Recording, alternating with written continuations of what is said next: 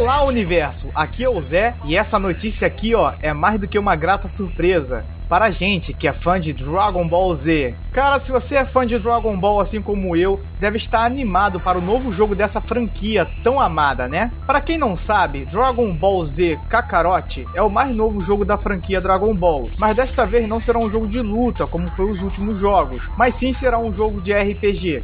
Pelo que foi visto até agora, o jogo parece ser bem interessante. Já foram reveladas várias imagens e gameplay do jogo. E a primeira olhada que a gente dá mostra que o jogo é bom. Só que até esse momento não tínhamos ideia de quando o jogo chegaria. E felizmente esse suspense se encerra hoje. A Bandai Namco e a Toei Animation revelaram a data oficial de lançamento para Dragon Ball Z Kakarot. Segundo o que foi revelado é que o jogo chega às lojas no dia 16 de janeiro de 2020. Eu espero que esse jogo seja muito bom e que traga, além das sagas clássicas, traga também um pouco da saga Super. E aí, o que você espera de Dragon Ball Z Kakarot?